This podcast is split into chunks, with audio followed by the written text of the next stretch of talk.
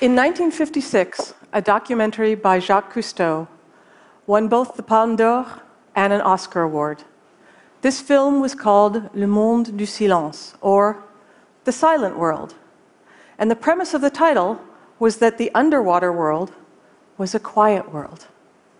We now know, 60 years later, that the underwater world is anything but silent. Although the sounds are inaudible above water, depending upon where you are and the time of year, the underwater soundscape can be as noisy as any jungle or rainforest. Invertebrates like snapping shrimp, fish, and marine mammals all use sound. They use sound to study their habitat, to keep in communication with each other, to navigate, to detect predators and prey.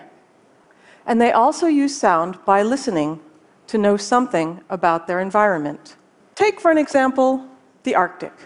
It's considered a vast, inhospitable place, sometimes described as a desert, because it is so cold and so remote and ice covered for much of the year. And despite this, there is no place on Earth that I would rather be than the Arctic, especially as days lengthen and spring comes. And to me, the Arctic really embodies this disconnect between what we see on the surface and what's going on underwater. You can look out across the ice, all white and blue and cold, and see nothing. But if you could hear underwater, the sounds you would hear would at first amaze and then delight you. And while your eyes are seeing nothing for kilometers but ice, your ears are telling you that out there are bowhead and beluga whales, walrus, and bearded seals. The ice too makes sounds. It screeches and cracks and pops and groans as it collides and rubs when temperature or currents or winds change. And under 100% sea ice, in the dead of winter, bowhead whales are singing. And you would never expect that because we humans, we tend to be very visual animals. For most of us, but not all, our sense of sight is how we navigate our world. For marine mammals that live underwater, where chemical cues and light transmit poorly, sound is the sense by which they see. And sound transmits very well underwater, much better than it does in air. And so signals can be heard over great distances. And in the Arctic, this is especially important because not only do Arctic marine mammals have to hear each other, but they also have to listen for cues in the environment that might indicate heavy ice ahead or open water. Remember, although they spend most of their lives underwater, they are mammals, and so they have to surface to breathe. So they might listen for thin ice or no ice, or listen for echoes off nearby ice. Arctic marine mammals live in a rich and varied underwater soundscape. In the spring, it can be a cacophony of sound.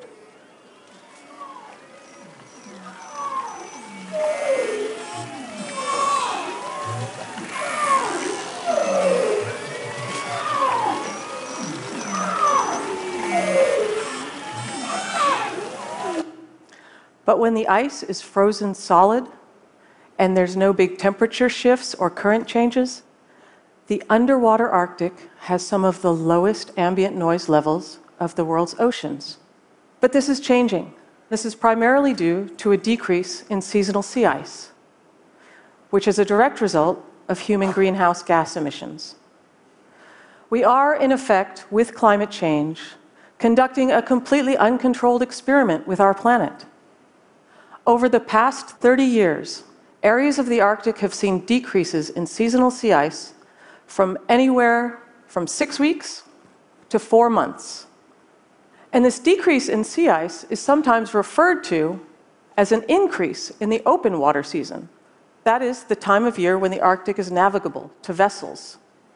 And not only is the extent of ice changing, but the age and the width of ice is too. Now, you may well have heard that a decrease in seasonal sea ice is causing loss of habitat for animals that rely on sea ice, such as ice seals or walrus or polar bears. Decreasing sea ice is also causing increased erosion along coastal villages and changing prey availability for marine birds and mammals. Climate change and decreases in sea ice are also altering the underwater soundscape of the Arctic. Now, what do I mean by soundscape? Those of us who eavesdrop on the oceans for a living use instruments called hydrophones, which are underwater microphones, and we record ambient noise, the noise all around us. And the soundscape describes the different contributors to this noise field. And what we are hearing on our hydrophones are the very real sounds of climate change. And we are hearing these changes from three fronts from the air, from the water, and from land. First, air. Wind on water creates waves. These waves make bubbles, the bubbles break. And when they do, they make noise. And this noise is like a hiss or a static in the background.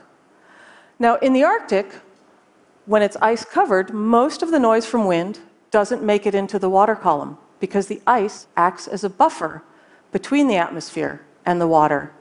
And this is one of the reasons that the Arctic can have very low ambient noise levels. But with decreases in seasonal sea ice, not only is the Arctic now open to this wave noise, but the number of storms and the intensity of storms in the Arctic has been increasing. All of this is raising noise levels in a previously quiet ocean. Second, water. With less seasonal sea ice, subarctic species are moving north and taking advantage of the new habitat that is created by more open water. Now, Arctic whales, like this bowhead, uh, they have no dorsal fin because they have evolved to live and swim in ice covered waters.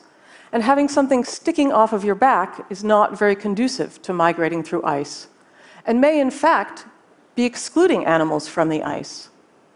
But now, everywhere we've listened, we're hearing the sounds of fin whales and humpback whales and killer whales further and further north and later and later in the season.